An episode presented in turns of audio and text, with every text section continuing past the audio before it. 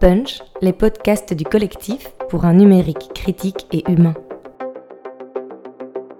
Saison 6, épisode 1 Technocritique et Alter Numérique, une conférence de Nicolas Alep et Jean-Luc Manise.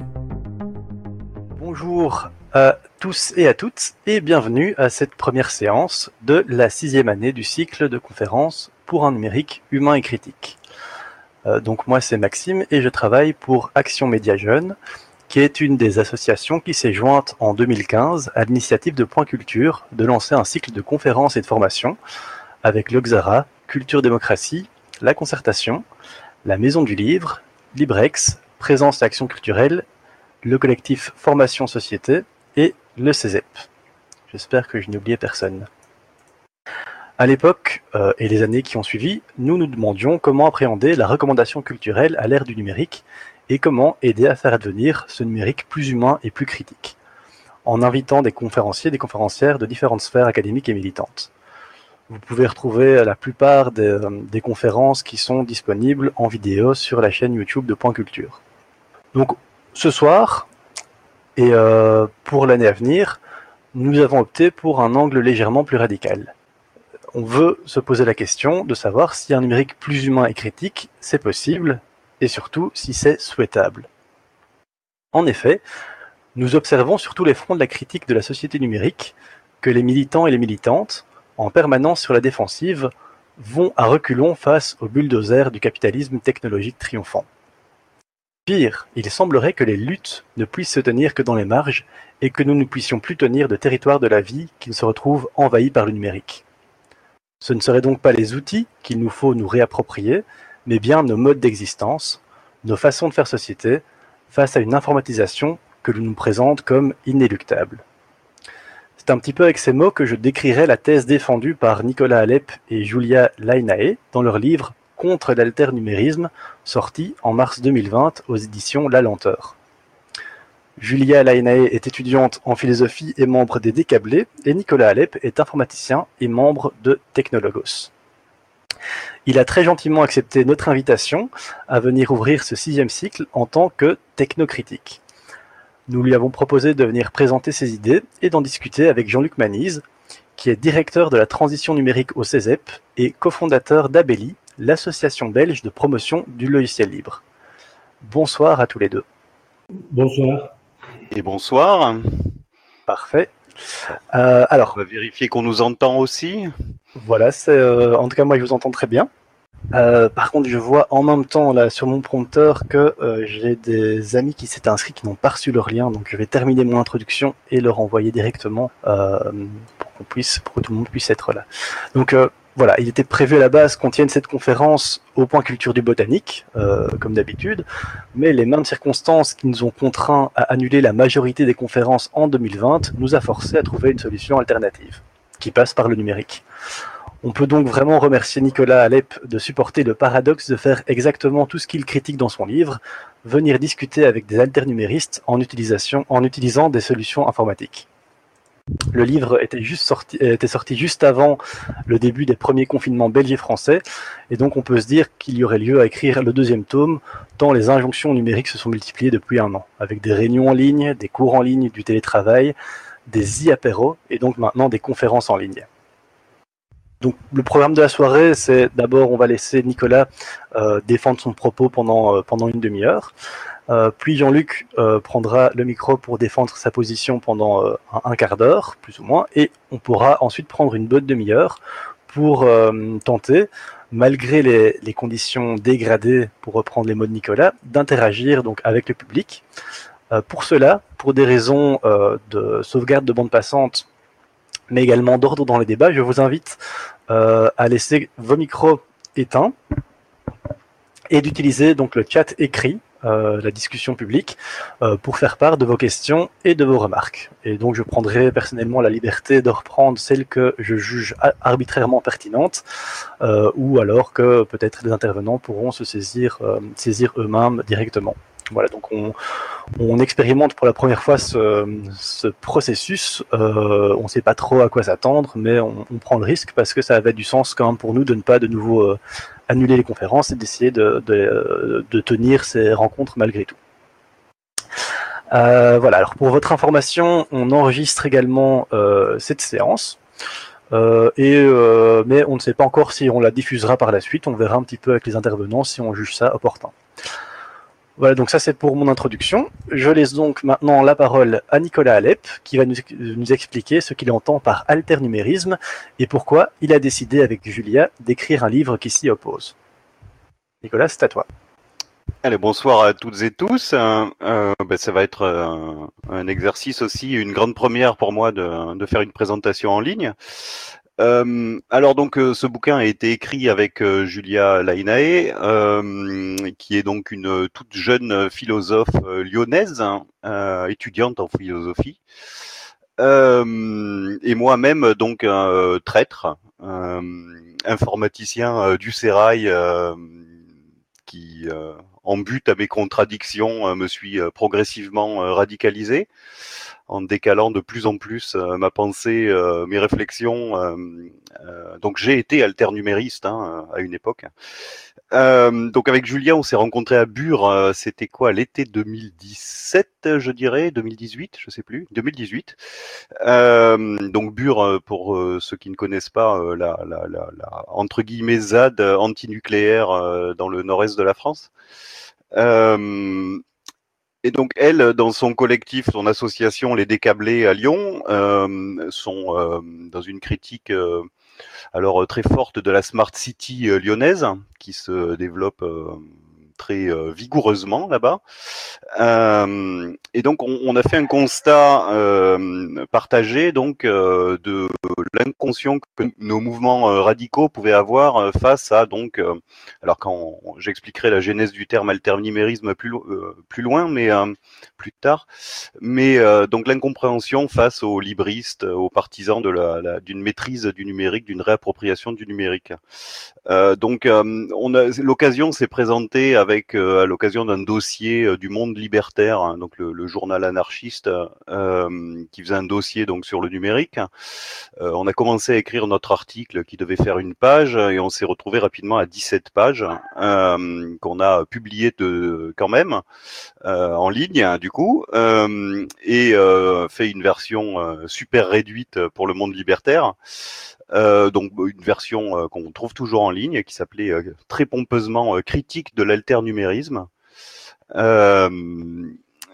et voilà, donc qui était qui est assez imparfaite sur sur pas mal d'aspects. Et à ce moment-là, les éditions La Lenteur euh, nous ont euh, contactés euh, quelques temps après pour, euh, euh, pour, pour éventuellement publier ce texte. Alors on a accepté à condition de pouvoir faire une, une, édition revue et augmentée. Donc on s'y est mis, on s'y attelé en 2019. La Lenteur donc a publié le bouquin. C'était donc en mars 2020, je m'y perds donc 15 jours avant le premier confinement. Donc un lancement un petit peu chaotique. Hein. Euh, c'est euh, à l'heure actuelle ma deuxième présentation. J'ai pu en faire une en octobre d'une librairie et donc ma deuxième euh, présentation euh, de ce bouquin. Alors, euh, je dois vous prévenir aussi que depuis, moi, j'ai été sur un autre bouquin, euh, alors pas avec Julia cette fois-ci, euh, et que donc je vais devoir résister euh, tout le long à ne pas bifurquer pour vous parler de machinisme agricole et de lutte contre le machinisme agricole. Euh, voilà, mais tout ça, le, le, contact pendant un an là avec des, des paysans en lutte contre des luttes technocritiques contre contre la machine agricole m'a donné beaucoup de grains à moudre. Donc, je serait peut-être sur des éléments euh, qui, euh, euh, qui ne n'apparaissent pas dans le bouquin. Hein. Je tiens à préciser aussi du coup que mon propos n'engage pas Julia. Hein. On a deux, des positions parfois alors pas opposées, mais euh, différentes. Euh, et euh, en cas de questions pour mes exemples, etc., je vais devoir m'excuser aussi de euh, pour ma grande méconnaissance euh, du fonctionnement des institutions belges. déjà que je, ne suis pas sûr de très bien comprendre le fonctionnement des françaises. alors voilà, je, je m'excuse pour me, le côté très franco-français de mes exemples. Euh, alors voilà, le point de départ de ce texte, hein, c'est le constat qu'on avait avec Julia. Euh, alors elle plutôt euh, face à des, associations libristes du type April, Ubuntu, etc. moi, ça avait été assez visible dans une rencontre totalement fortuite avec le Parti Pirate hein, qui s'installait dans le, sud-est de la France. Et donc la grande incompréhension, alors dans, le cas de la rencontre avec le Parti Pirate, c'était une présentation, ils sont venus nous voir, ah mais formidable, on pense pareil, nous aussi on pense que la technique est neutre hein, et que ça dépend ce qu'on en fait. Donc on a dit non, la technique n'est pas neutre, hein, elle est ambivalente. et là, la, grande incompréhension a commencé. Donc, euh, on parlait pas du tout le même langage. On était absolument incapable de, discuter ensemble. Euh, et donc, euh, ce souhait commun avec Julia de bah, de déclencher le débat là-dessus, hein, d'essayer d'exprimer nos positions, de foutre un peu les pieds dans le plat. Donc ça a pris la, la, forme d'un pamphlet. Hein, le, bouquin n'est pas gentil, hein, clairement. Euh, donc, euh, donc voilà, on, a essayé de déclencher le débat. Alors ça a été de façon euh, un petit peu dégradée euh, vu la temporalité de la, sortie juste avant le, confinement, mais, mais bon, visiblement, ça, ça, fait son chemin. Quoi. Alors donc on, part, euh, on part euh, dans ce bouquin. Je vais vous faire euh, un petit peu le, pitch de, la thèse. Hein. on part du triple constat donc des, ravages du numérique, hein. alors qu'il soit constat des ravages écologiques. Hein.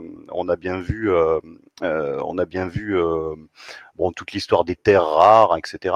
On a plein d'exemples de, euh, à quel point cette industrie peut être parfaitement dégueulasse dans son extractivisme. Hein, euh, euh, le constat énergétique aussi, hein, qui nous mène à une, une, situation actuellement où à l'échelle planétaire, le, numérique fonctionne au charbon. Hein. Euh, et après, donc le constat aussi sur l'impact sur le travail. Euh, euh, Julia étant étudiante, c'était peut-être un peu plus ma, euh, préoccupation. Euh, L'impact sur les libertés. Donc, on partage aussi le, constat de, beaucoup de militants du logiciel libre sur sur le, le, les ravages sur la liberté que, que enfin surveillance d'État, surveillance d'entreprise qui peuvent exister. Bon et l'impact en général sur la vie parce qu'on a dépassé ce stade où le numérique et euh, enfin, actuellement, il est dans toutes les, toutes les strates de la vie. Hein. Donc euh, voilà, on avait ce, ce, constat assez, de ma part, euh, relativement technique. Hein. Enfin bon, je, je, je, je, sais pas ce soir à quel point je, je peux euh, je peux glisser dans la technique, mais je, peux y aller hein, s'il y a des questions.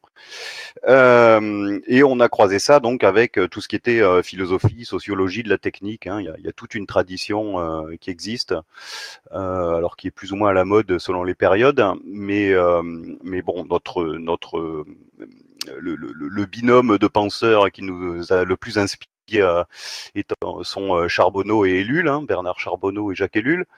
Euh, et des euh, des, euh, des penseurs plus récents hein, comme le, le, comme pièce et main d'œuvre par exemple qui nous euh, qui nous qui nous inspire beaucoup donc voilà le, le, alors bon, forcément, dans, dans, on, a, on a fait un sacré virage par rapport à la, première version du texte. Hein.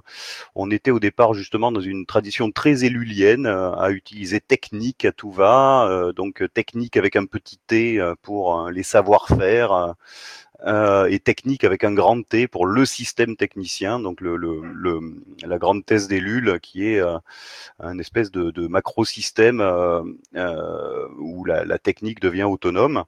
Voilà. Alors c'est d'une certaine façon euh, sociologico-philosophique euh, assez exact. Le problème, c'est qu'on perd tout le monde. Donc, on est revenu dans le bouquin là à une définition avec technique comme savoir-faire et technologie. Donc, euh, pas au sens étymologique pur, mais euh, technologie au sens euh, la technoscience, quoi, la technique dopée à la science.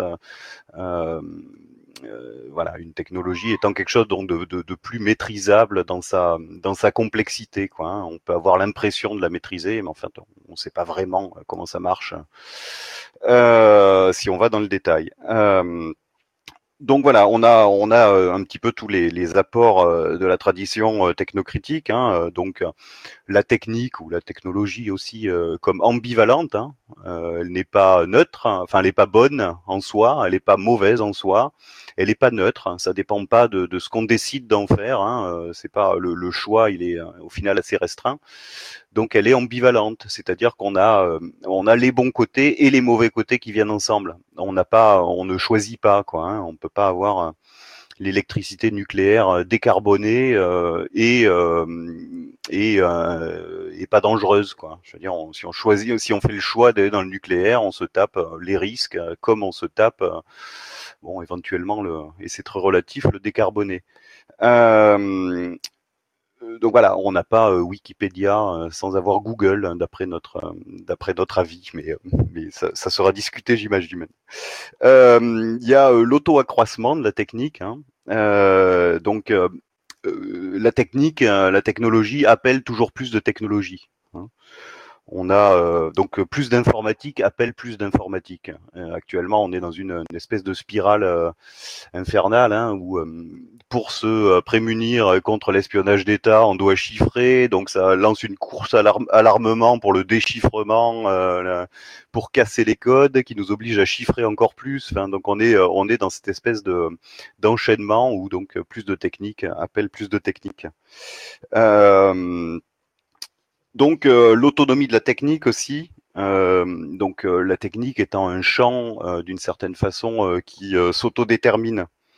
Euh, alors bien que ancré dans le contexte social, hein, on, ne prétend pas que euh, euh, que tout est monofactoriel hein, et qu'il n'y a que l'évolution technologique qui engendre les évolutions de la société. Hein, mais c'est un c'est un fait déterminant l'évolution technologique dans l'évolution des sociétés. Euh, donc voilà, on va pas en faire le déterminisme le plus important, euh, mais c'est un déterminisme très important de toute façon. Donc voilà, le, la, la, la, technologie à un moment donné finit par avoir sa propre dynamique hein, et euh, et bon voilà, on est quand même un petit peu pris là-dedans nous individuellement. On s'intéresse aussi à tout ce qui est en amont euh, alors moi, c'est quelque chose qui me tient énormément à cœur, c'est tous les procédés, euh, les processus qui euh, préparent à la numérisation. Euh, donc voilà, la, la, la, logique du numérique, c'est euh, c'est quand même 50 ans de, de, de, de numérisation, hein, euh, à peu près. On va dire que ça, ça, ça sort des laboratoires pour vraiment être euh, appliqué en dehors d'applications militaires, etc. Euh, dans les années 70. Et donc on a un fonctionnement de la société qui qui s'organise pour pour fonctionner sur un format de base de données au fur et à mesure. Donc euh, euh, les êtres humains sont euh, réduits d'une certaine manière à un certain nombre de données qui peuvent être cataloguées, enfin cataloguées, qui peuvent être enfin à des tables de base de données. donc voilà, c'est un petit peu le processus d'entrer dans des cases. Quoi. Donc le numérique a cette tendance à la disparition du sensible. Tout ce qui n'est pas numérisable, va être globalement abandonné. On, euh, enfin abandonné.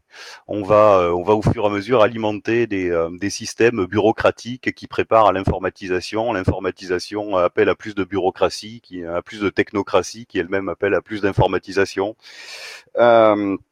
Donc voilà, là, ce qu'on a, enfin la réduction numérique, hein, on a piqué ça à, Eric Sadin. Euh, donc voilà, la réduction numérique, c'est un petit peu cette disparition de, tout ce qui est tout ce qui n'est pas euh, traduisible en 0 et 1. Euh, donc voilà, donc du coup, dans ce bouquin, on s'en prend, euh, on s'en prend au, au courant qu'on a. alors, on a forgé ce terme, hein, alternumérisme. Euh, on trouve des euh, occurrences de ce terme d'ailleurs euh, avant, mais, on n'était pas au courant quand on l'a fabriqué. et d'ailleurs, les occurrences qu'on trouve veulent pas dire du tout la même chose. Donc, alors, on fait une grande catégorie un peu fourre-tout. c'est du coup très grossier hein, pour mettre tous les gens qui appellent à une maîtrise du numérique ou à une reprise en main du numérique donc voilà, avec tous les, euh, toutes les, les, limites à la démarche. Hein, euh, c'est pas forcément un concept, l'alternumérisme, c'est plus un, une punchline. Hein, euh. donc voilà, donc ça ne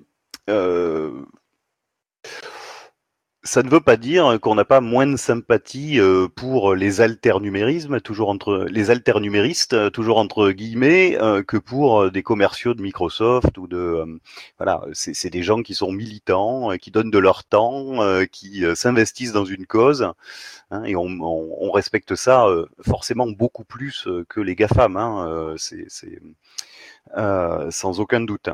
Voilà. Donc on prend, euh, on a pris cette, euh, ce parti hein, de, de, de, de, réveiller, de foutre les pieds dans le plat euh, auprès de plein de gens qui, dans leur pratique individuelle, dans leur, dans leur lutte, dans leur, leur militantisme, se vivent comme les vrais gentils. voilà. Et donc nous, on, on débarque là-dedans comme les vrais méchants. Euh, donc on, réveille le, lecteur un petit peu brutalement. Hein. Il, y a eu, des réactions euh, parfois un peu vives hein, à ce bouquin. Euh, donc voilà, on prend dans tout ce qui est courant alternumériste. alors c'est pas forcément une liste exhaustive, hein, euh, ni euh, ni très euh, très définitive. mais donc on a tout ce qui est tout ce qui est bon. Alors on tape sur Bernard Stiegler. malheureusement, voilà. C'était un, petit peu avant son décès, donc j'étais tout tout penaud d'avoir osé taper sur Bernard Stiegler. dans dans cette espèce d'approche un petit peu un petit peu euh, bipolaire euh, où euh, d'un côté il y a un vrai discours de, de philosophe intéressant et d'un autre la mise en place de projets alors complètement flous hein, où on fait participer les habitants de la plaine Saint-Denis à mettre en place leur propre smart city. Donc on a quelques doutes sur la réalité, la, la possibilité de, ce genre de truc. Alors on s'en prend au logiciel libre. J'imagine que ça sera peut-être le, sujet le plus relevé ce soir, donc euh, comme une, une forme juridique euh, de licence euh, qui, merci Jean-Luc, une forme juridique hein, de, de, de, contrat de licence qui ne change pas forcément grand-chose sur le fond. Hein.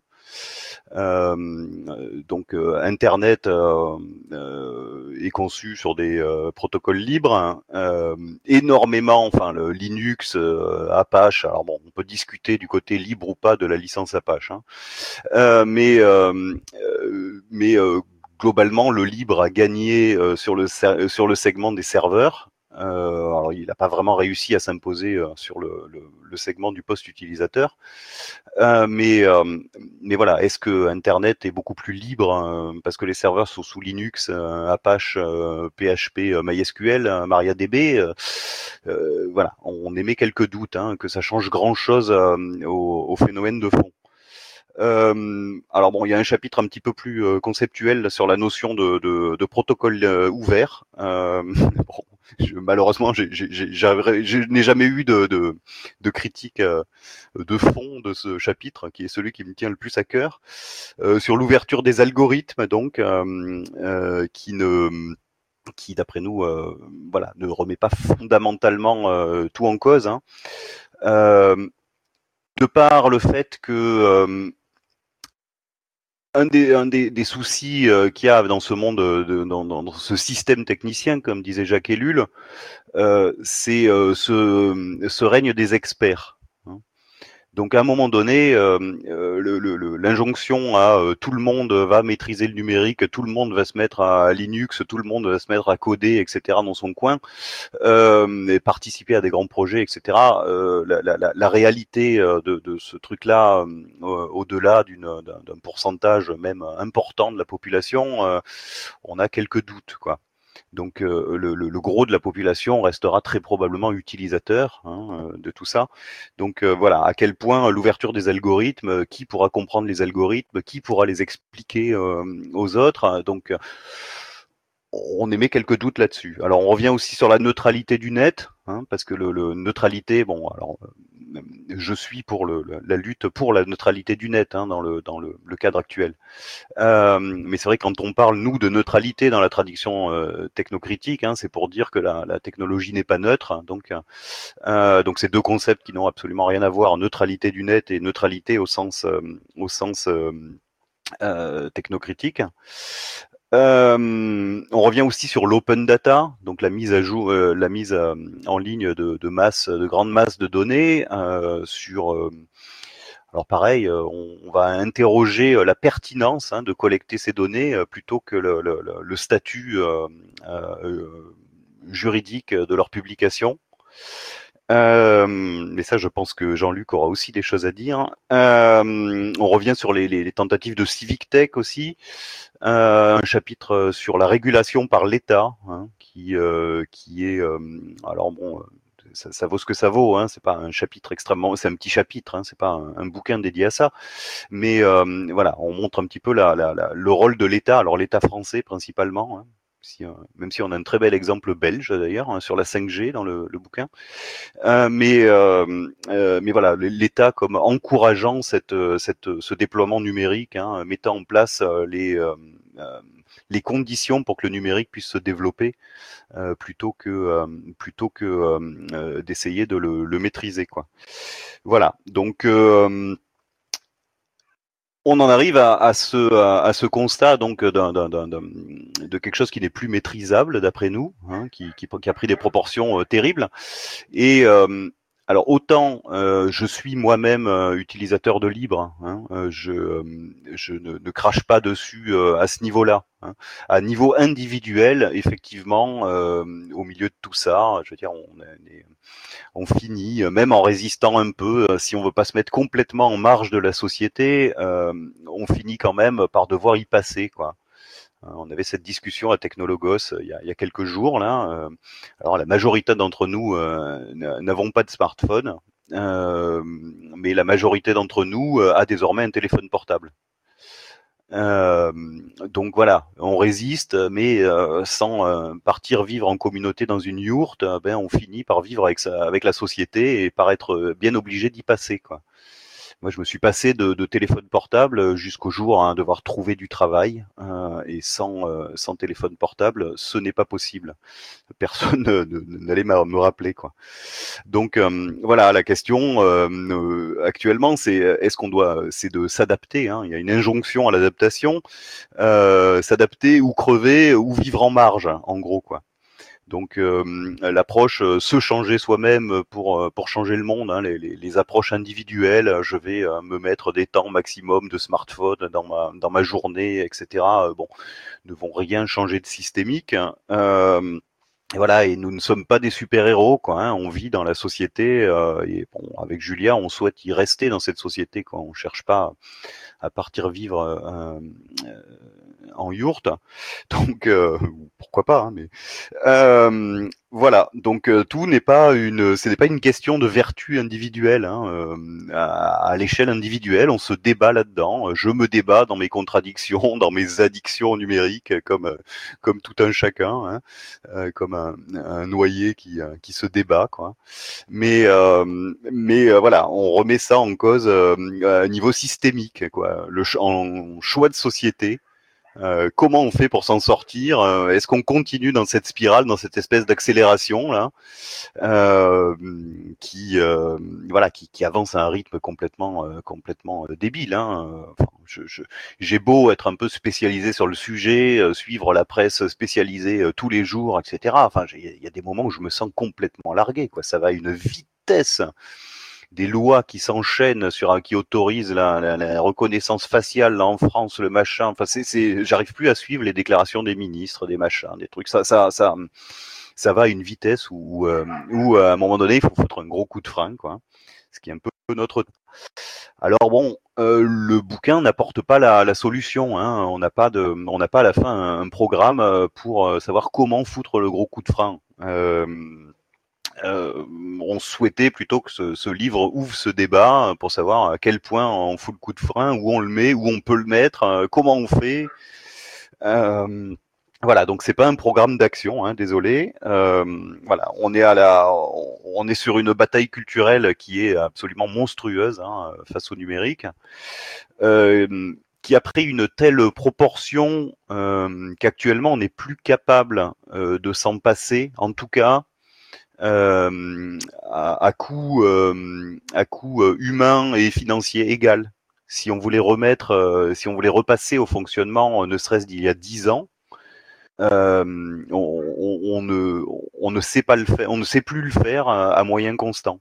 donc donc voilà, comment faire, comment euh, comment faire en sorte que, cette bataille culturelle ait lieu. Donc bon, il y a, quand même des, euh, des, occasions, enfin des occasions de se réjouir, je sais pas, mais c'est devenu un sujet. Il y a quelques années, ce n'était pas un sujet. Euh, le, problème du numérique, c'en est un. Euh, qui est globalement pas très bien traité hein, dans la, grande presse ou dans les médias, on va dire mainstream. Euh, ça tire un peu dans tous les sens. Bon, euh, on a quand même euh, un petit peu l'impression de voir un, un moment technocritique euh, un peu en, en, germe, là, comme il y a pu y avoir dans les années 70, euh, de, de vraies, de vraies considérations technocritiques un petit peu larges. Donc voilà, nous en France, on a, j'imagine que vous devez avoir la même chose en Belgique. Hein, nous, il s'appelle Linky, notre compteur électrique communicant. Alors donc il y a eu quand même une de vraies coalitions contre Linky. Bon, globalement on a on a tous perdu, hein, mais euh, mais euh, mais bon il y a des collectifs, des gens qui se sont rencontrés. Euh, ces gens-là actuellement se sont ont continué sur la lutte contre la 5G, hein, donc le déploiement de la 5G qui bon, qui est par sondage en France euh, euh, rejeté par une écrasante majorité de la, la population, euh, bon, qui continue à se déployer. Mais bon, cette conscience qui monte, quoi. alors que faire? Un moratoire, une désescalade généralisée, voilà. bon, on n'a pas la solution. On, comment je commence à avoir quelques petites pistes quand même, euh, mais euh, mais de là à, transformer la société, euh, on en est encore loin. Donc, ce qui serait intéressant, c'est que c'est que tout le monde s'y mette hein, et essaye de trouver que le débat se crée pour qu'on essaye ensemble de, de trouver comment faire. Voilà, mais écoutez, je, crois que j'ai fait un peu plus rapide que ce qui était prévu, mais je vais. Écoute, c'était c'était très bien. Euh, vraiment parfait et euh, déjà bah, bravo parce que je, je connais la, le sentiment de solitude de parler euh, seul devant son micro, euh, enfin devant son écran avec son micro. Donc mais en tout cas voilà, moi je trouve que te, mon avis personnel déjà c'est que c'était vraiment extrêmement clair et, euh, et bien synthétisé et tu as même donné des éléments qui vont un peu plus loin que le bouquin, dont on pourra revenir dessus un petit peu par la suite. donc voilà déjà merci. Et, euh, et alors, ben, on va sans doute effectivement, euh, on, va, on va sans doute euh, laisser la parole à, Jean-Luc et on va peut-être parler euh, un petit peu justement de, cette idée autour du, logiciel libre, euh, mais pas que. Mais, euh, mais donc, alors peut-être pour archi, archi résumé, pour toi, Nicolas, c'est donc le numérique le problème et qu'il faut être contre le, numérique et que l'alternumérisme dont donc fait partie euh, pour toi le logiciel libre euh, veut simplement aménager un petit peu cette euh, veut un peu aménager le numérique plutôt que de le, de le combattre. Et donc, on va dire que pour le, les adeptes, les défenseurs du logiciel libre, le numérique peut être un outil formidable. Euh, je caricature un petit peu. Hein. Le numérique peut être un outil formidable, mais il est en de mauvaises mains et donc il faudrait plutôt euh, pouvoir le libérer plutôt que de le, contrer. Et, donc, pour toi, Nicolas, si j'ai bien compris, de toute manière, ce n'est pas euh, envisageable que tout le monde passe au libre. Ça sera toujours, comme ça sera toujours finalement les grandes, les grandes entreprises qui auront la main mise sur le numérique. le le libre peut au mieux nous donner bonne conscience de façon individuelle, mais ne pourra pas, d'après toi, être, euh, être le, le point d'origine d'une grande prise de conscience collective et d'un grand mouvement collectif. Alors ouais, je, je, je, je, relativiserai juste quelque chose. Alors l'approche grandes entreprises, hein, le, le la, tradition technocritique euh, qui arrive avec Ellul. Euh, était le, le prof euh, qui enseignait Marx, euh, le marxisme, enfin pas le marxisme, enseignait Marx euh, plutôt à Sciences Po Bordeaux. Et donc c'est une pensée qui s'est forgée en fait à la fois dans le, le rejet du capitalisme, hein, de l'approche capitaliste, mais aussi dans le rejet de l'approche marxiste et soviétique. Hein. Donc, euh, donc euh, en gros, l'approche la, ne, ne, regarde, regarde un, système technologique hein, qui produit ses effets, euh, peu importe le, le système politique, euh, même dans un cas euh, d'Union soviétique. bon, c'était peut-être un capitalisme d'État, hein, ça se discuterait, mais, mais dans un cadre d'Union soviétique, cette course à la technologie s'est faite aussi. Hein. Donc. On n'est pas uniquement sur le, le, un capitalisme, euh, sur une critique du capitalisme. Peut-être alors plutôt dans l'idée que euh, la technologie sera toujours, euh, le numérique sera toujours aliénant et ne, ne pourra pas nous libérer, même si c'est peut-être plus, plus large alors. Voilà, c'est plutôt ça, plutôt de l'aliénation que de la domination. D'accord, ok. Voilà. Eh bien, du coup, euh, merci beaucoup. Du coup, ben, euh, voilà, Jean-Luc, si tu te sens de, prendre la parole, peut-être pour, euh, pour nous, nous présenter un peu ton, ton point de vue. Nous t'écoutons. Oui, oui, merci beaucoup. C'était super intéressant comme, comme, présentation. Et, donc, j'ai relevé, deux ou, ou, trois points. D'abord que le livre n'était pas gentil euh, et qui mettait les pieds dans le plat. Et, et, donc c'est bien de mettre les pieds dans le plat. C'est assez intéressant euh, de le voir parce qu'il est à la fois très prenant. Hein, donc on partage, quand je dis on, bah, donc on va dire que euh, c'est en tant que libriste ou défenseur des logiciels libres et en tant qu'acteur euh, dans une association d'éducation populaire, on partage et on ne peut pas ne pas partager tous les constats que Julien et toi faites et que le cycle de Point Culture fait depuis deux ou trois ans, euh, on ne peut pas euh, être confronté à toutes les contradictions de, votre livre et on ne peut pas euh, avoir une immense frustration sur l'absence de solution, hein, comme tu le dis, et l'absence de, de, plan d'action. Je suppose qu'il y aura pas mal de questions à ce niveau-là. Peut-être dans la genèse, hein, puisqu'il y a quand même une forte enfin, il y a une comparaison entre l'intermondialisme et, l'internumérisme. Alors, euh, euh, c'est peut-être intéressant parce que les mots ont, un sens, évidemment, et, l'internumérisme est un, mot qui, porte. Ben, moi, je ne, enfin, je, ne le vois pas vraiment comme, euh, comme vous. Ben, ben, donc, peut-être, si on rétro-pédale, hein, et on reste avec la technologie, donc je fais court, hein, je fais 10 minutes, 12 minutes, donc je sais qu'il y a beaucoup de questions. bon, ben, alors, là, au départ, c'est l'anti-mondialisme. Hein, donc, euh, on se souvient, c'est à Seattle, hein, les 29 et 30 novembre 99. Donc, c'est le fameux G8 hein, euh, qui n'aboutira pas de l'OMC parce qu'il y aurait la création d'un média indépendant, le fameux euh, IMC, Independent Media Center, dont il reste encore un à Bruxelles, l'Indie Media, Media Bruxelles. Et donc, ils vont faire de façon underground, donc une communication qui va hacker, qui va détourner les, médias dominants ils vont créer leur propre radio, hein, ils, vont, ils vont faire un journal, ils vont faire un site. Il y aura 40 000 opposants et c'est ça qu'on retiendra. Et c'est de là que vient ou le mythe ou, le fait que qu'Internet est un, un, outil d'activisme, de net activisme. Bon voilà, ça, ça c'est un petit peu ce que l'imaginaire collectif retient. On peut remonter un peu plus loin. Hein. J'avais mis Marcos là, mais je ne le retrouve plus. Euh, la photo du militaire. Hein, donc là, c'est le front zapatiste de libération nationale. Hein, ça en 94 à ma connaissance, c'est le moment historique où Internet devient un outil d'activisme ou de propagande. Euh, donc c'est le fameux, c'est le Front zapatiste de libération nationale. Hein. Juste le jour euh, de la conclusion de l'accord euh, de libre commerce entre le Mexique, le Canada et les États-Unis. Donc il y aurait une guérilla, hein, c'est le sous-commandant Marcos. C'était lui sur l'image, mais comme je parle, je dois passer la recharge. Et donc, euh, et voilà, bon, ben, pourquoi on retient euh, cette action-là C'est parce que euh, ben, donc c'est le premier site qui a centralisé un petit peu toutes les infos euh, ben, de, de, cette guérilla-là, hein, de cette revendication-là, de plus de terres pour les Indiens et, de défense du sol.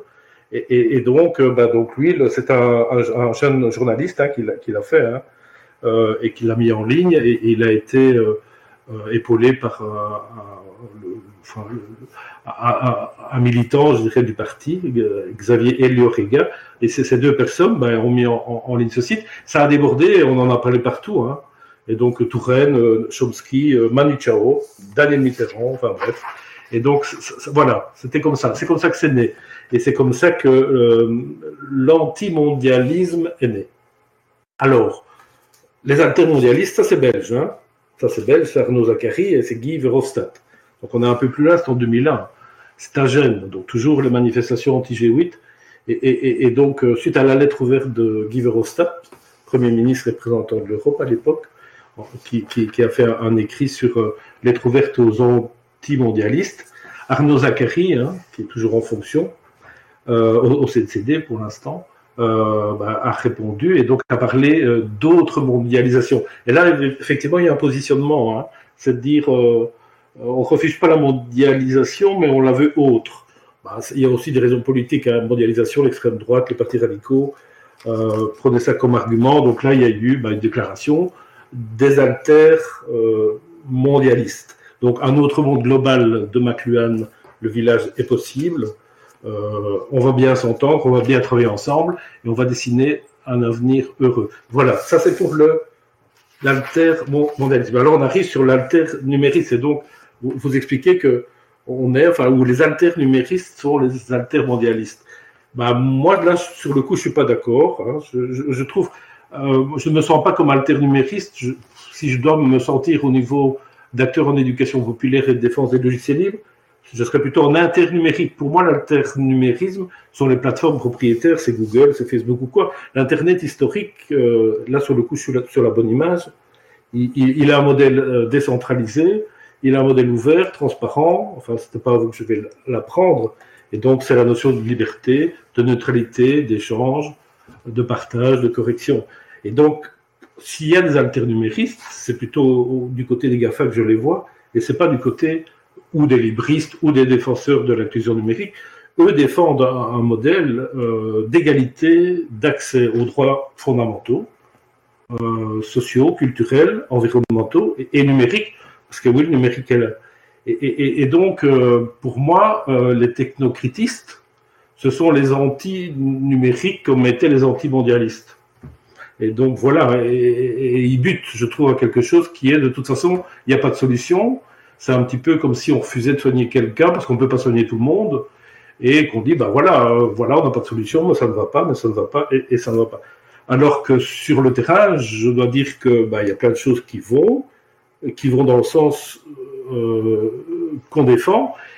Et je me dis que si on suit un petit peu l'argumentaire des technocritistes, bah, donc c'est un peu courage fouillon. Et donc à ce moment-là, on laisse la place à, carrément alors la, prise, la prise de l'ensemble des droits. Parce que le numérique n'est pas en soi quelque chose, tu, euh, vous, le dites bien dans votre livre, hein. donc on ne peut pas avoir Wikipédia sans Google. Euh, un exemple pratique au niveau de l'inclusion, hein, où vous, vous, faites un constat d'échec.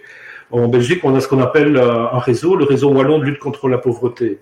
Bon, ils ont comme mandat la lutte contre les inégalités numériques.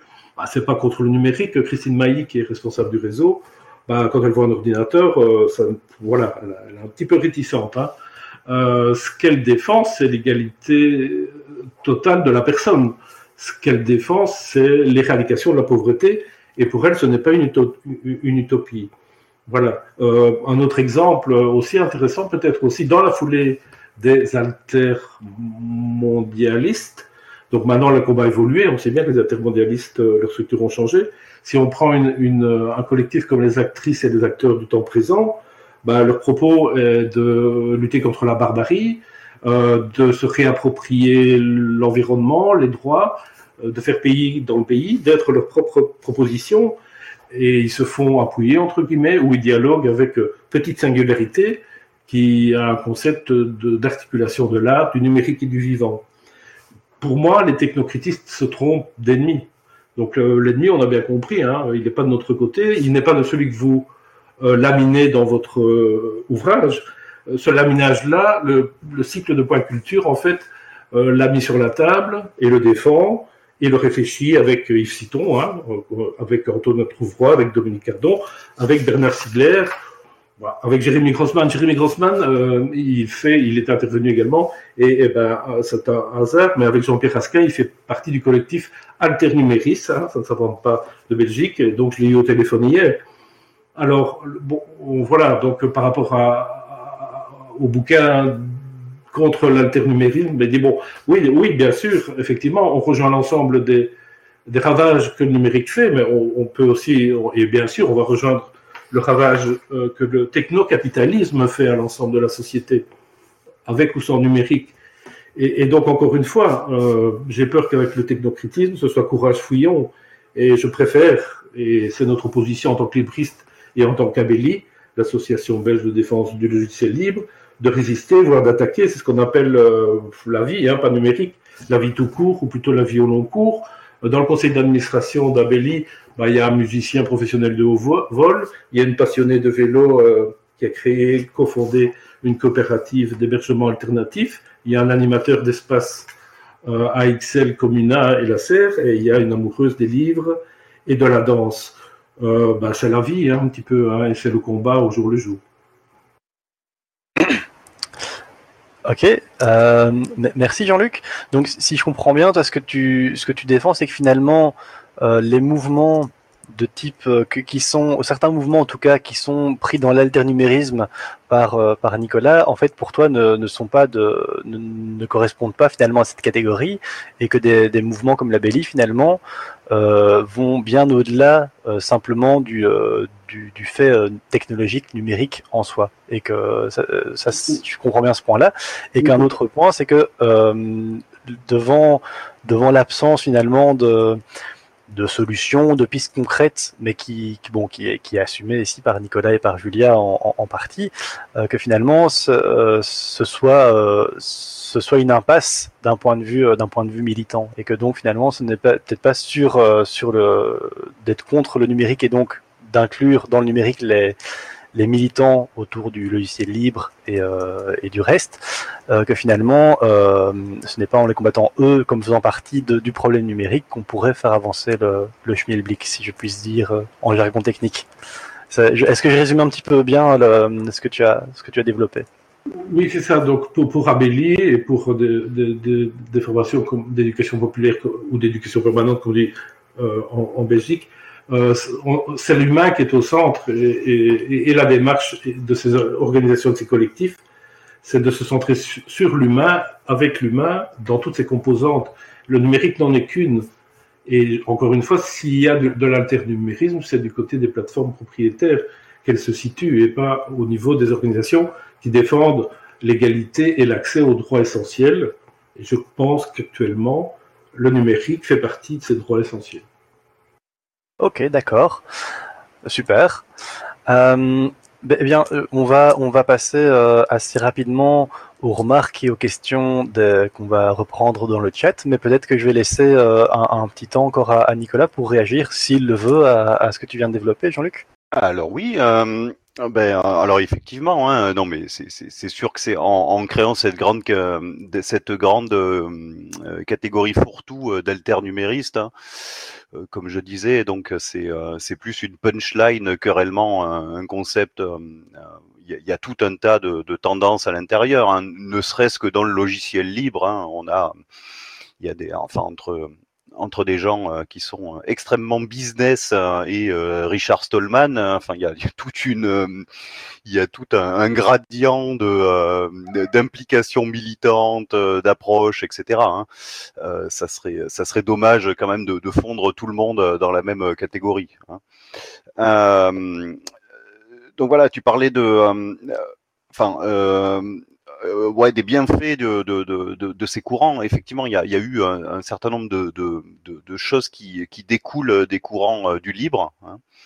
Euh, qui sont extrêmement intéressantes, hein, qui, ont, euh, qui ont un petit peu essaimé dans la société. Donc euh, tout ce qui est licence ouverte, euh, le rapport, le rapport au droit d'auteur, etc., qui, qui, est absolument, absolument fondamental dans, dans, ce qui se passe ces dernières années. Hein.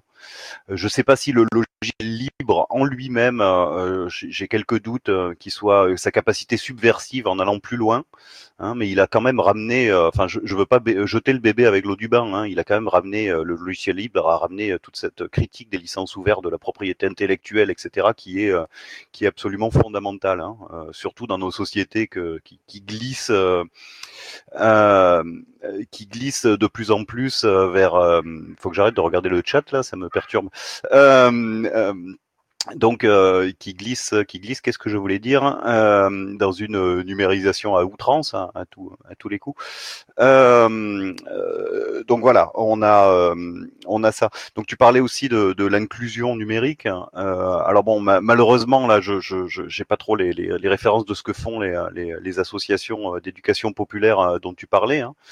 en France, l'éducation populaire renaît depuis quelques années, mais avait été totalement détruite donc, euh, euh, voilà, nous, l'exemple que je peux avoir vient d'une discussion avec une, une dame à Marseille qui, qui s'occupe d'une association d'écrivains publics alors, je sais pas si le, le, le, le cette fonction euh, se dit pareil. Hein, donc, euh, en gros, elle aide euh, dans cette association, ils aident les gens dans leur démarche administrative.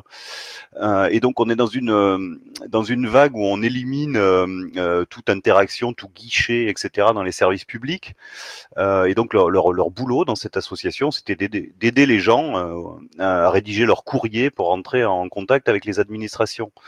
Donc, plutôt que de conserver des guichets et de, de permettre ça, euh, désormais, euh, les, les, les, euh, alors la CAF, donc les, les qui s'occupe des les allocations familiales, donc différentes euh, pensions euh, qui existent, euh, où tous ces organismes désormais, enfin ça faisait déjà longtemps que quand ils voulaient pas s'emmerder à aider quelqu'un qui était en difficulté parce qu'il ne maîtrisait pas l'écrit, il envoyait, ils avaient la carte de l'association d'écrivains publics, il envoyait là-bas.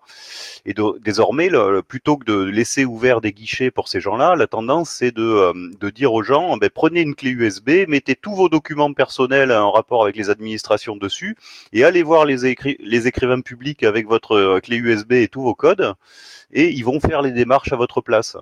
Donc euh, voilà, cette dame n'avait pas du tout de vision euh, technocritique, mais était remontée contre, comme un coucou contre cette approche. Donc voilà, côté français, où on n'a pas, on a discuté un petit peu vite fait l'autre jour là, mais où on n'a pas cette euh, ou nos associations qui sont quand même euh, en délégation de services publics très subordonnés. Euh, donc elles viennent en assistanat aux gens pour se fondre dans ce dans ce moule de la numérisation des services publics. Donc voilà, il y a cette injonction à l'adaptation. Adaptez-vous, passez au numérique ou crevez. Voilà, mais alors effectivement, pour revenir à, à, ce que disait Jean-Luc, bon, est-ce que euh, oui, effectivement, on fout les pieds dans le plat. Alors contre l'alternumérisme, euh, pour, pour tout vous dire, c'est une euh, demande de l'éditeur de changer le titre. On avait notre titre critique de l'alternumérisme qui faisait qui faisait un peu pédant, hein, ça faisait critique de la raison pure. et et le l'éditeur nous a proposé assez vigoureusement de d'avoir un titre plus offensif. Euh, et on est arrivé à ça, quoi. Euh, donc voilà, l'objectif était de, faire réagir. Hein, euh. Bon, ma position, euh, si, si j'étais un petit peu euh, réaliste, en étant un petit peu réaliste, hein, en arrêtant de rêver, euh, je, je, je, les forces technocritiques en France, hein, c'est quelques centaines de personnes, hein, c'est on va dire les, les, les groupes militants hein, les plus marginaux parmi les marginaux. donc notre capacité à, à, faire changer les choses, si, si on est un petit peu réaliste, elle est extrêmement faible.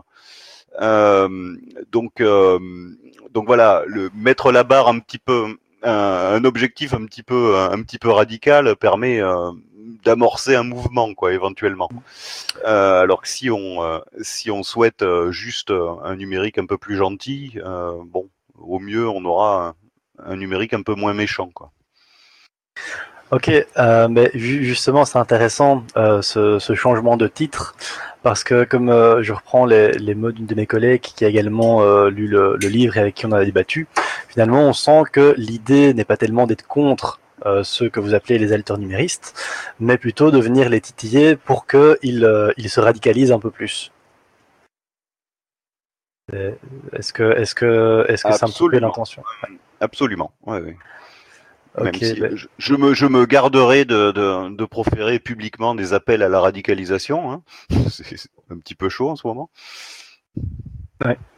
Oui, bah, enfin, on, on, on, entend bien ce que ce qu'on veut dire ici par, par radicalisation, en tout cas dans les, les idées euh, les idées militantes. Oui. Euh, Alors, euh, mais c'est intéressant que tu parlais des, des, des écrivains publics. Euh, ça existe aussi en, en, en, éducation permanente, éducation populaire ici en, en, Belgique, et on a, on connaît aussi des, des associations qui lancent euh, même des informaticiens publics. Ici, donc, nos amis de, de l'ARC, qui sont d'ailleurs euh, dans, dans le chat. Euh, peut-être qu'on aura l'occasion d'en parler, mais je, je vais peut-être euh, d'abord ici euh, montrer un peu plus démocrate et, et reprendre. On va, on va, reprendre ici donc les, les remarques et les questions qui ont déjà été mises dans le, le, chat. Et donc nous avons Olivier Meunier qui parle au-delà du libre, qu'il y a donc tout ce qui est slow tech, low tech, dégro tech, permatech, trois petits points. Euh, des tas de gens qui cherchent comment appeler euh, cette tendance qui remet en cause cette course tout en tentant de garder les outils utiles et efficients, hors du capitalisme productiviste. Donc la question est politique. Euh, la technique n'est pas neutre ni simplement bivalente, elle impose sa forme de par son organisation politique et structurelle. Alors voilà, là je pense que Nicolas, tu, vas pouvoir te saisir de cette question parce qu'effectivement tu parles un petit peu de ces mouvements, je pense, euh, slow tech euh, au début du, livre, euh, mais, je crois que c'est intéressant cette idée de, de garder des, outils utiles et efficients hors du capitalisme productiviste, ou on pourrait même dire hors du productivisme, hein, puisque tu disais que finalement euh, c'était pas tellement le capitalisme que l'idée productiviste, la course en avant. Du coup, euh, voilà, qu'est-ce que euh, qu'est-ce que tu réponds euh, quand on te, on te dit voilà que finalement, ça serait peut-être intéressant de garder les outils utiles, garder quels outils et jusqu'où désinformatiser dans, dans, dans l'idéal selon toi? Alors, ben, alors, la question me fait très plaisir hein, parce que le, le, les low-tech sont un autre de mes euh, chevaux de bataille, hein, euh, où euh, j'ai réussi à, fâcher encore plus de gens dans le monde des low-tech que dans le monde du libre, euh, de par un, article paru dans Kairos. Alors voilà, on a le, low-tech sur le principe. Moi, j'ai été immédiatement séduit hein, quand j'ai lu Philippe Biwix à l'époque. Ça a été, ça a été une claque. Hein du fait que euh, j'ai un esprit, euh, euh j'ai un esprit euh, formé à la technique, euh, donc je suis plus réceptif à, à des arguments comme Biwix a pu faire dans l'âge des low tech, à démontrer par A plus B de façon assez assez sourcée, rationnelle, etc. l'impossibilité de, de, de, de, continuer comme ça, quoi, dans les high tech, plutôt que par des arguments très philosophiques. Hein. J'ai pas la, la, la, formation pour. Euh, j ai, je suis assez imperméable à la poésie, par exemple. Enfin bon, euh, voilà. Donc moi, un discours d'ingénieur euh, qui bien calibré, euh, ça fonctionne sur moi. Donc voilà, les, les low tech, j'ai été euh, j'ai été immédiatement séduit et donc là avec les paysans je travaille beaucoup sur cette euh, sur cette thématique euh, voilà alors on a un problème avec les low tech actuellement euh, de par leurs promoteurs donc euh, c'est très bien, mais ce n'est vu actuellement que par des gens qui sont ingénieurs euh, et qui donc ont des critères d'ingénieurs sur les low-tech, euh, sur l'utilité euh, des, technologies. Euh, et ça pose un gros problème. Euh, c'est que du coup, on, se retrouve à avoir des, technologies qui sont alors bas carbone, euh, où on source les matériaux, etc., mais qui continuent à être dans la même veine de technologies imposées par des experts. Donc, c'est des chercheurs, des scientifiques, des ingénieurs, etc., qui vont réfléchir à la meilleure manière d'optimiser une technologie tout en la rendant bas carbone, etc. Euh, on a d'autres exemples qui sont beaucoup plus intéressants. Euh, je, pense immédiatement à, l'atelier paysan, euh, donc qui est un peu, un peu, partout en France, mais basé vers Grenoble et en Bretagne, qui conçoit des outils low-tech euh, mais qui ne les conçoit pas en mode ingénieur. Donc on a une approche euh, qui est assez fabuleuse, qui s'appelle euh, l'innovation par les usages, c'est-à-dire qu'il recense dans des fermes des outils qui ont été conçus par des paysans, qui sont donc fabricables à la ferme et qui sont conçus sur des critères qui ne sont pas ceux de la rationalité scientifique. C'est-à-dire qu'un outil, euh, je sais pas, bras de levier d'un, de, je ne sais pas quelle machine agricole ne sera pas calculé sur euh, un espèce d'optimum de, euh, de longueur du bras de levier euh, pour produire le maximum de force avec machin. Le critère sera plutôt euh, bah, l'utilisateur, quoi. l'utilisateur qui va fabriquer son outil de par son gabarit, sa taille, ses, ses, moyens, son, la, sa manière de travailler, va être capable d'amener d'autres critères dans la conception de ses outils.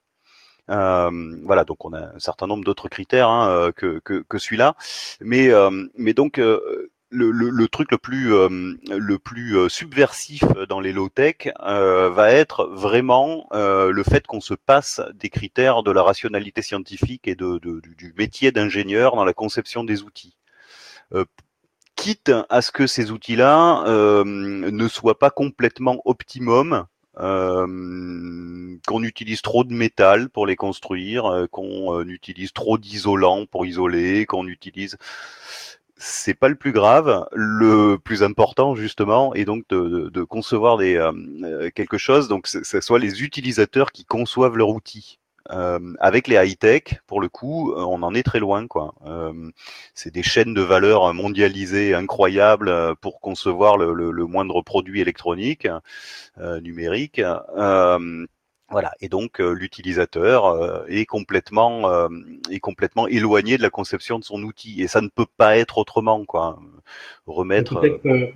Pour, dans, la foulée de Nicolas, au niveau de, l'EOTech, mais peut-être dans le sens de la réappropriation, des outils. Il, y a des initiatives comme comme des coopératives comme Nubo, je vois qu'Agnès est dans la salle, euh, qui vise à mettre en place, ben, vous, connaissez, hein, Nicolas, vraisemblablement, le système des chatons, euh, donc c'est-à-dire de, relocaliser et de, raccourcir les circuits entre euh, le stockage des données, leur accès et leur contrôle. Et donc, euh, on a à Bruxelles des, acteurs alternatifs de type domaine public et NUBO qui proposent euh, du numérique local, on va dire ça comme ça, euh, avec une charte, un, respect de la vie privée et des contacts humains. Donc, euh, on, est dans la même logique euh, ou de décroissance ou, de réduction numérique, mais pas comme certains le disent, mais c'est-à-dire de, décroissance du numérique et de l'intégration du numérique dans l'humain au même titre que, et je reviens au droit de la culture, de l'environnement, de la nourriture et du logement. Et donc, c'est une logique euh, qui, qui, qui, qui, est intégrée et qui est défendue par euh, bah, donc, euh, les mouvements d'éducation populaire et les acteurs de type Abelli et Nubo, donc dans une logique de décroissance, de réduction numérique, c'est-à-dire de moins numérique, et d'intégration du numérique bah, dans la valeur de la société. Et donc avec cette idée, avec cette idée chez les chatons que ça ne soit que ça ne reste pas un truc d'ingénieur, qui est ici un peu la, critique qu'en fait qu'en fait Nicolas, si, je te suis Jean-Luc ça, c'est le numérique humain. Et un autre exemple avec l'inclusion numérique, euh, sur là, le coup, alors le modèle belge, mais si je reviens au réseau wallon de la pauvreté, je vais prendre un, exemple similaire avec le réseau Lire et Écrire, hein, qui est un réseau d'alphabétisation euh, actif euh, en Fédération Wallonie-Bruxelles. En septembre, ils ont fait la campagne Rosa, justement, avec le Covid et le problème de, rupture ou disrupture sociale que pose la pandémie et des gens qui n'ont pas accès à ce numérique-là et dans leur cahier de revendication. Donc, ils ont fait une campagne. Ils demandent bah, que les gens puissent euh, avoir au droit essentiel prendre un rendez-vous médical en ligne, là, sur le coup, puisque ce n'était pas permis autrement, ou à un docteur ou, de l'emploi. Mais ils demandent également qu'une assistance ou qu'une présence physique soit assurée dans l'ensemble des droits essentiels, c'est-à-dire euh, qu'il y ait encore un guichet à la commune. Et donc, c'est ce modèle-là que, les libristes Cabelli et que l'éducation populaire défendent. Et j'ai peur qu'avec euh, la position des technocritistes, euh, bah, on laisse la place à tout le monde quelque part et qu'on et qu'on ferme la porte, puisque de toute façon, on a un sentiment de trop tard alors. Oui, alors bon, je relativiserai la, position des technocritiques. Hein. Je veux dire, c'est un, un, petit monde, mais alors avec un nombre de courants à l'intérieur hein, et, et, euh, euh, enfin, vous, vous, alors là, c'est du coup, c'est très particulier hein, de parler devant un auditoire hein, euh, dans un silence de cathédrale, là, dans, dans, ce cas-là. Mais euh, vous allez au, à n'importe quelle conférence dans les milieux technocritiques, vous pouvez pas en, en placer une. Hein, dès que vous avez un mot de travers, hein, quelqu'un se met à hurler dans la salle, etc. Hein. Donc on est loin de l'unanimité. Hein. Ce que ce que ce que je, je mes positions ne représentent que les miennes, hein, sûrement pas celles de tout le, le mouvement technocritique. Il y a toujours quelqu'un de plus radical dans chaque domaine. Enfin, c'est c'est même parfois épuisant. mais voilà. Donc oui, oui, effectivement. Mais le, pour revenir au, chaton, enfin c'est c'est très bien. Hein. Il y a hum, le, le, le, il faut voir le, le, numérique un peu comme euh, euh, ce que, ce que Illich, euh, Ivan Illich appelait le, un monopole radical. Alors lui, il parlait de la bagnole, hein, il parlait pas du, du numérique. Mais donc le monopole radical, pour lui, c'était la bagnole dans les années 60. on pouvait ne pas en avoir, se choisir de ne pas en avoir, si on avait les moyens, choisir d'en avoir une euh, arrivé dans les années 70-80, euh, euh, on n'a plus le choix. Quoi. Si on veut travailler, si on veut pouvoir euh, subvenir à son existence hors de, de, des gens en centre-ville, on est obligé d'en avoir une. Et donc là, le, le, le problème, c'est que c'est que les, les, les, les, approches comme ça, c'est c'est très bien, c'est très vertueux. Hein. Si tout le monde revient à un Internet décentralisé, euh, euh, euh, avec des hébergeurs associatifs, euh, locaux, humains, à petite échelle, ça serait formidable. Euh, mais, mais bon, en attendant, ça, ça, reste des approches, on va dire, vertueuses de, et militantes. Hein. Ça, je crois que ça fait pas trembler Google pour l'instant. Ok, D'accord, donc euh, ici vraiment avec cette idée que euh, c'est des questions qui restent du domaine d'une part des ingénieurs, d'autre part des militants. Et donc dans des finalement c'est ça qui, qui peut-être euh, rend euh, l'appropriation par l'ensemble de la société euh, plus, plus difficile. Quoi. voilà. Alors je vais, je vais, prendre la deuxième question du coup de, de nos amis de Action et Recherche culturelle. Alors, ils te remercient donc pour ta présentation et ils aimeraient si possible que tu reviennes sur le statut de la technique et du système technicien quant au contexte politique de son déploiement. En un sens, donc, enfin, tu, je, vais, lire la question jusqu'au bout. En un mhm. sens, en renvoyant dos à dos capitalisme et soviétisme comme étant un facteur neutre quant à l'expansion technicienne du numérique, je trouve qu'on manque ce pourquoi ce dernier est devenu si omniprésent et si incontournable. Donc là, c'était voilà, quand, tu disais que finalement c'était pas une critique du capitalisme, mais du système euh, technicien en soi. C'est quand même par sa valeur capitalisable et le rôle immense qu'il joue aujourd'hui dans l'économie, la réduction des coûts, la circulation de capital, que le numérique est devenu si omniprésent et si puissant. Comment alors penser qu'un autre système que le capitalisme néolibéral ne produirait pas une technique moins surpuissante, moins omniprésente et moins définitive? Alors euh, oui, alors j'ai dû être mal compris. Hein. Je, disais Ellul, hein, Jacques Ellul, donc euh, euh, qui est euh, qui est décédé quoi dans les, les, années fin des années 90, début 2000, je sais plus. lui, lui voyait ça. Hein, donc le gros de son œuvre, c'est les années 50, 60, etc., 70. donc lui renvoyait dos à dos Union soviétique et, et capitalisme. Bon, clairement le capitalisme a gagné et dans les mouvements technocritique, hein, et, là pour le coup, euh, je me mets euh, fortement dedans. Euh, les gens sont anticapitalistes, hein, sans sans discussion. Donc voilà, le, le c'est un point qui est très discuté hein, euh, entre les, on va dire les élus liens euh, orthodoxes euh, qui eux voient un système technicien et, et rejettent toute référence au capitalisme, et, et d'autres, dont moi, hein, qui voient les deux systèmes. Pour moi, c'est deux grilles de lecture différentes. On regarde le monde avec deux, deux, deux paires de lunettes différentes. le capitalisme montre énormément de trucs. Hein. Je ne veux pas jeter Marx avec l'eau du bain, moi. mais euh, mais le, quand on regarde sous la forme euh, système technicien, euh, on voit aussi beaucoup de choses quand on observe le monde avec ces lunettes-là.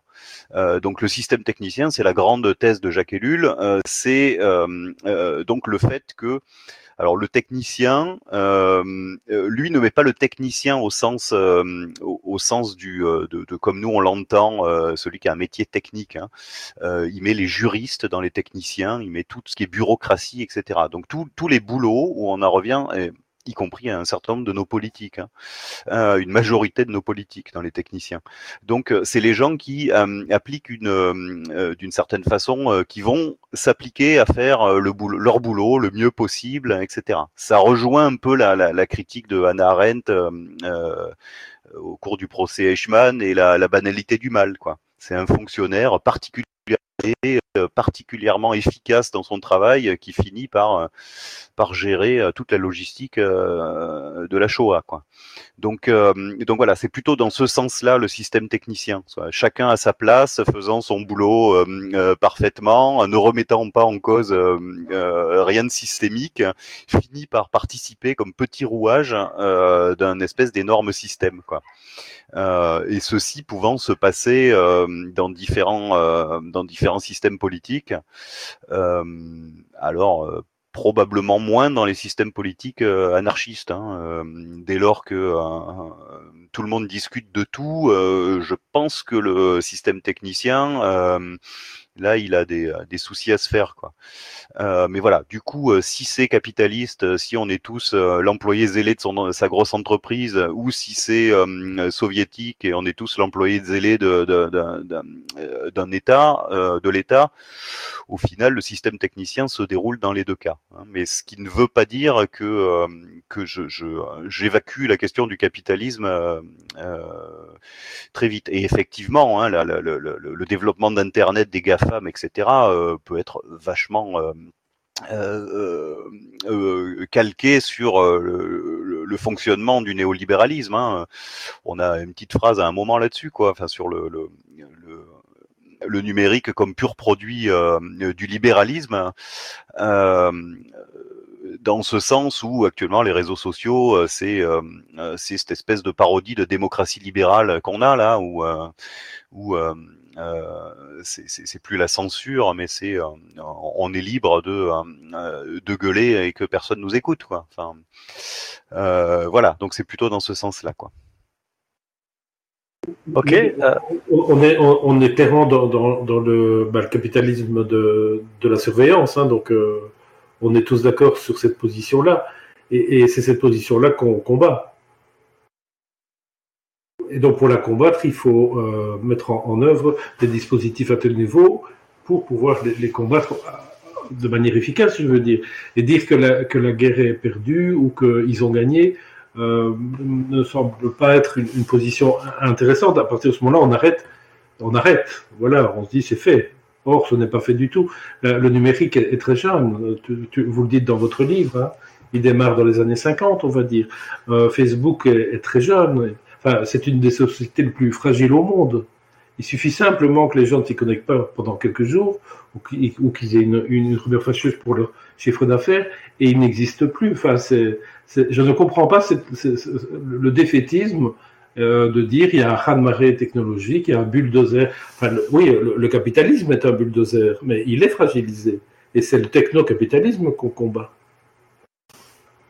Oui, oui, oui. Euh, alors non, euh, je ne pense pas qu'on soit défaitiste, hein, mais il y a un côté euh, où, justement Facebook, on arriverait à vaincre, à vaincre Facebook, bon, un autre prendrait le relais, quoi, hein, ou est-ce que même est-ce qu'un Facebook libre là, quand c'était comment ça s'appelait Non, c'était un Twitter libre, la Mastodon, le, le, Facebook libre qui a pas trop marché là, c'était Diaspora.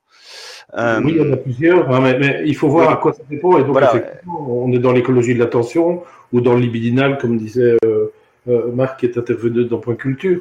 Donc, les mécanismes de séduction, de captation de l'attention, de court-circuitage, ils sont connus et pratiqués par les sociétés marchandes et par le technocapitalisme. Bah, on, on l'a décrypté, c'est géopolitique. Et donc, on a les outils pour réagir et il faut faire des alliances objectives avec le monde de la recherche et avec le monde politique, il y, a, deux options. Hein. Soit on, passe par le politique en disant qu'on doit le convaincre avec la difficulté que ça peut représenter, c'est une option. Euh, et l'autre option est de créer des zones autonomes. Donc ça, c'est bah, clairement, par exemple, des collectifs qui, qui, sont, qui constituent leur propre zone d'autonomie. Je pense qu'au niveau, alors là, c'est pour le coup revenir sur les libristes, je pense qu'ils jouent les deux, les deux options et qu'ils sont actifs dans les deux options. Et ça me semble être les solutions les plus efficaces de combattre, de résister en, même temps. Alors, ouais, je, dirais ouais, combattre, résister. euh, Je, mettrais euh, euh, trois options, quoi. Donc une partie la construction d'alternatives, hein, clairement. Alors, je, ne sais pas, et justement, c'est un peu la thèse du bouquin. Est-ce que le, livre est une alternative? Euh, revenir à des alternatives où on se passe de numérique. Alors, est-ce qu'on arrivera à s'en passer partout, euh, tout le temps euh, Comment euh, À quel point? Mais déjà, le faire un petit peu reculer, ça serait pas mal. On a besoin d'un rapport de force aussi contre, euh, contre euh, alors que ça soit les GAFAM ou euh, ou, euh, ou même l'imposition par l'État du numérique partout à l'école, euh, etc. Euh, et on a besoin donc d'é- d'éducation populaire, alors au, au sens où je l'entends là dans le, le nouveau euh, mouvement d'éducation populaire, c'est-à-dire de, de, de gens qui débattent, qui euh, qui qui s'auto-éduquent ensemble. voilà, donc on a besoin de ces trois pieds. Quoi. Il faut y réfléchir collectivement, il faut construire des alternatives et il faut avoir du rapport de force pour faire euh, lâcher le morceau, hein, parce qu'ils partiront pas tout seuls, euh, les GAFAM et autres. Euh, donc voilà, ces trois euh, morceaux-là doivent fonctionner ensemble. Ça, c'est évident. Euh, on peut pas avoir que des alternatives et faire appel à la vertu individuelle. On peut pas avoir que du rapport de force, attendre le grand soir et on verra ce qu'on fera le jour de quand le grand soir sera arrivé. Et on peut pas non plus avoir que du comme ont pu le faire euh, les, euh, les associations comme Attaque, par exemple, des conférences, des conférences, des conférences, et on euh, et on attend que et on attend que le, le, le, le peuple, dans sa grande largeur, en prenne conscience. Donc, on peut pas tous tout faire. C'est évident, quoi. On n'est pas, on n'est pas super humain. Euh, on peut pas tous être à la fois dans le rapport de force, dans l'alternative, dans le débat, etc. Mais il faut que tous ces mouvements puissent fonctionner un petit peu ensemble. Alors pas forcément ensemble, mais euh, mais en sympathie les uns des autres, quoi. Euh, bon, alors il semble qu'on ait, été tellement bourrin que ce soit un petit peu plus compliqué, mais euh, mais voilà, ça serait un peu plus l'idée. Ok, donc là je, vois vraiment, on est, on est clairement déjà dans des, finalement des débuts de pistes d'action, enfin, des territoires d'action, on pourrait appeler ça comme ça. Sur sur ces, trois pistes-là, sur cette question-là, donc euh, où- où combattre. Et finalement, euh, comme tu dis, on peut pas tout faire. Et donc il faut, il faut un petit peu choisir ces, choisir ces territoires, mais on peut aussi entendre euh, là-dedans que euh, finalement le, le, parti, enfin le, parti pris la critique de l'alternumérisme, ben, elle, s'en prend finalement des trois pistes que tu, qui, qui est proposée, euh, celle des alternatives. Donc, euh, euh, enfin, en tout cas, c'est l'impression que, que donne la lecture du livre, que il y a, on est, on, parle d'un rapport de force, mais qui, qui semble complètement déséquilibré, et donc effectivement que le, les alternatives finalement n'en sont pas des, n'en sont pas des, des, réels certaine manière. Oui, Mais oui, peut-être oui. alors, on on a, on n'a pas forcément très bien dosé euh, l'intensité de la critique, hein, ça, je, je, ça, je le reconnais. hein. Je vais prendre une euh, rapide question euh, plus, plus courte, qui est peut-être plus pour, pour Jean-Luc. Dans le libre, prend-il en considération le low flow comme objectif tout en respectant l'esprit du début, égalité, transparence, libre? Moi, je ne sais pas très bien c'est quoi le low flow. Euh, Oui, mais- euh, Ouais. donc, donc, par définition, en, en- en fait, il est orienté pour être, euh, comment vais-je dire, euh, à non-extraction de données. Donc, pour revenir à un des conférenciers, Bresenia, euh, donc le surplus comportemental n'est pas inclus, la collecte, l'extraction du surplus co- comportemental n'est pas inclus dans l'utilisation du libre de facto. Et le libre est moins gourmand en ressources, donc euh, il n'y a pas comment vais-je dire, quand l'outil est utilisé avec des logiciels libres, quand Nubo a euh, quelqu'un qui devient coopérateur et bénéficie de ses services, il y a une charte qui garantit le fait que euh, sa vie privée est respectée, que l'outil est conforme au règlement général de protection des données et qu'il n'y a pas de captation euh, supplémentaire inutile. Dans le cas des autres plateformes propriétaires, il y a une énorme, énorme consommation d'énergie et de ressources qui est faite uniquement pour une plus-value économique, euh, c'est-à-dire la modélisation, l'extraction de données, ben, tout le travail des, des- des grandes plateformes. Euh, pour l'Europe, euh, essentiellement américaine, mais les, les plateformes chinoises et russes sont, sont aux mêmes. Donc il y a effectivement un moyen de, de court-circuiter ça simplement en faisant respecter la loi. ce que l'Europe est en train de faire. Et donc, il y a effectivement des synergies à développer avec le monde politique, avec le monde économique européen, avec le monde de la recherche et avec le monde associatif et, libriste pour aboutir à une philosophie qui est low-tech, c'est-à-dire non pas low-tech dans l'innovation, puisque c'est à moi la mode, mais dans la consommation minimale des ressources. J'ai eu hier au téléphone un, des autres membres de, du collectif Alter Numéris, Jean-Pierre Rasquin, euh, qui m'a expliqué, donc il est docteur à l'UCL et spécialisé dans les indicateurs environnementaux au niveau du numérique, et il, m'a expliqué que la, grille est prête et fonctionnelle, il, est, il reste à la faire appliquer, et donc il faut voir comment, au niveau politique et au niveau économique, on peut la rendre applicable, mais elle est, elle est applicable. Le libre est un maillon essentiel de cette grille d'indicateurs low-tech et respectueuse de l'environnement à tous les niveaux, donc au niveau de la consommation de l'eau, au niveau d'extraction des matériaux et des matières rares. Et donc, effectivement, il y a vraiment une logique et une combinaison qui est possible pour une, industrie. Je ne dis pas qu'elle est propre parce qu'il n'y a pas d'industrie propre et, le fait qu'on mange et qu'on sorte crée de toute façon euh, des déchets, mais en tout cas euh, la plus propre possible en, y incluant le numérique qui est difficilement, je dirais, euh, supprimable d'un trait de plume au niveau de, de, la vie en société. Donc oui, le libre euh, rentre complètement dans cette, dans cette voie-là du low-tech, oui. et de la réduction numérique, pas au sens de sa de la disparition de l'individu, mais au, sens de l'émancipation de l'individu. Maintenant, on n'en fait pas une croisade, hein. c'est un outil et une technique. On veille simplement à ce qu'elle soit conforme aux valeurs que la démocratie sous-tend. Euh, ben, c'est intéressant parce que du coup, ça répond un petit peu à la question qu'il y avait juste après, avec, euh, qui demandait si le numérique peut être décroissant. Euh, et, donc, toi, ce que tu dis, euh, Jean-Luc, c'est que finalement, euh, décroissant, sans doute que non, mais que le libre, en tout cas, peut peut être une, une bonne voie en, dans la, la, réduction de l'empreinte technologique. Enfin, l'empreinte de, de, de, de, consommation des ressources, de pollution, etc., propre à, propre à l'industrie euh, numérique. Donc c'est un petit peu ça que tu, tu, défends. Mais je suppose que Nicolas, toi, pour toi, quand on demande le numérique peut-il être décroissant, c'est un petit peu justement le l'objet du bouquin, c'est que euh, pour toi, ben non, en fait, par, par essence, le numérique euh, impose sa croissance euh, au sens au sens économique et donc au sens destruction de, de l'environnement. Bon, il y a, y, a, y a, clairement euh, euh, l'inflation numérique, en tout cas, y amène. Euh, est-ce que, est-ce que, ça va me permettre de rebondir sur une question qui m'interpelle juste après là. Euh, enfin, une question. Le libre n'est pas une alternative. Le libre est l'alternative. Alors, je ne sais pas si c'est, euh, c'est entre guillemets, si c'est euh, ironique ou pas. voilà, remplacer par du libre.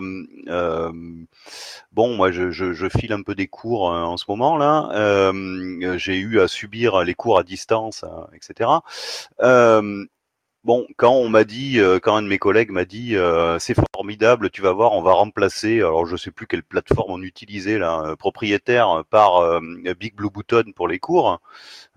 voilà, c'est pour moi c'est pas une alternative à, Google, je sais pas quoi là, d'utiliser Big Blue Button. L'alternative c'est des cours dans une classe quoi. Euh, donc voilà, remplacé par du libre, euh, une situation qui est déjà euh, problématique euh, dans le monde propriétaire. Euh, voilà, est-ce que c'est vraiment toujours une alternative quoi? Donc j'ai un petit peu peur que des fois l'approche libriste soit d'aller coller libre derrière absolument tout, sans s'interroger est-ce qu'on en a vraiment besoin de ça? Est-ce que voilà. Et pour faire décroître, je pense qu'il y y, y, y a tout un tas de trucs dont on, on, on devra, euh, on devra se passer. Quoi. Il faudra se passer euh, euh, dans la société comme dans le numérique. Quoi. Enfin, on vivrait bien sans publicité, par exemple. Quoi. Euh, qu'est-ce que ça représente dans le trafic internet, dans le nombre de serveurs, etc. Alors là, ça, on pourrait décroître euh, absolument sans problème. Hein. Et en plus, ça ferait du mal aux GAFAM et du bien aux libres. Ok, donc euh, que de, de, en fait, pour euh, reprendre après l'exemple avec Mastodon, c'est que finalement, euh, quand on dit le Mastodon, c'est l'alternative libre à Twitter, toi tu répondrais aller discuter au café, c'est la vraie alternative libre à Twitter, finalement. Oui, ça serait plutôt ça, ouais. Mm. Ok, je vais encore prendre une, une question ici qui qui a l'air intéressante puisque on parle, on parlait un petit peu d'inclusion d'inclusion euh, numérique. Et, euh, et, donc voilà moi qui travaille dans, dans l'éducation média il y a une question qui me parle un petit peu. Dans mon souvenir de lecture du livre l'éducation média est également considérée comme vaine et rangée par les acteurs alternuméristes. Pourriez-vous développer votre critique autour des associations d'éducation média dans le contexte français? Et stratégiquement comment penser un point de bascule sociétale sans éveiller les jeunes aux enjeux soulevés par le numérique qui fait pleinement partie de leurs usages? Et si la critique vise une certaine façon de faire de l'éducation média, quels autres acteurs devraient s'en emparer et de quelle manière? Donc pour euh, ici l'idée par exemple, euh, voilà, si on, on, va faire un débat par exemple autour de, de, du logiciel libre dans une école en secondaire euh, pour expliquer un petit peu ce que serait par exemple le logiciel libre, est-ce qu'on fait partie aussi du problème puisqu'on fait la promotion de l'inclusion numérique ou est-ce que c'est pas finalement quand même la, la, le point de départ indispensable pour aller peut-être après vers une forme de critique de la technologie? Ben voilà, une, fois de plus, euh, euh, il faut bien euh, différencier ce qu'il y a à niveau individuel. Hein, on se débat comme on peut là-dedans, et une critique des médias, une éducation je, je, je, enfin bon, j'ai pas de gosse, mais mais si si j'en avais, je, je pense que, enfin, je, je serais bien emmerdé, quoi, entre l'idée de les préserver de tout ça et en même temps d'aller en faire des, des, des inadaptés à, à, la société actuelle, quoi. voilà, ça serait complètement en balance, quoi. Donc, alors, je sais, je, je, je, la, la, question se pose pas, mais mais voilà, qu'est-ce que je choisirais À quel point je condamnerais mes gosses à être à être complètement en marge de la société euh, euh, ou est-ce que je en euh, les préservant de ça quoi ou ou est-ce que comment je doserai l'adaptation au monde hein, voilà moi j'y suis moi-même complètement aliéné hein, je me débat dans mes dans mes addictions numériques et j'y passe beaucoup plus de temps que que je ne voudrais hein, devant. Et en plus ça continue à me nourrir donc vous voyez l'intensité de mes contradictions. Mais voilà, à, notre niveau individuel, forcément, à un moment donné, on collabore à tout ça, quoi. Euh, la question, c'est comment, au niveau d'une société, euh, on fait pour prendre une trajectoire différente, quoi. Euh, ok, mais, mais du coup, quel, Comment, euh, d'après toi, euh, on pourrait euh, aborder, cette question avec le bon angle vis-à-vis des jeunes, par exemple Qu'est-ce qu'il faudrait faire? Qui devrait s'en emparer? Est-ce que c'est l'école alors, on, est dans les, les, cercles technocritiques, on a énormément de d'instits, de profs, etc. en lutte contre le numérique. alors, je pense que très, très, bon, moi quand j'enseigne, c'est l'informatique. Alors bon, forcément, je, je suis pas forcément très bien placé pour donner mon, mon expérience personnelle. mais alors, ceux qui sont dans les écoles primaires, eux sont en lutte réellement contre une imposition qui vient du haut par le ministère. Hein. Euh, S'enchaînent des plans euh, informatisation de l'école euh, à tout va. Euh. donc là, on a une réelle imposition, quoi. Éventuellement, si on avait un, un instit qui voulait lui-même volontairement bosser ses cours sur numérique, etc., ça me, ça me, ça serait moins choquant que si on avait ce, on n'avait pas ce truc-là euh, avec le plan tablette qui suit le plan ordinateur, qui suit le plan machin. Euh, donc actuellement, les jeunes sont, sont beaucoup victimes euh, de l'État hein, sur l'imposition du numérique.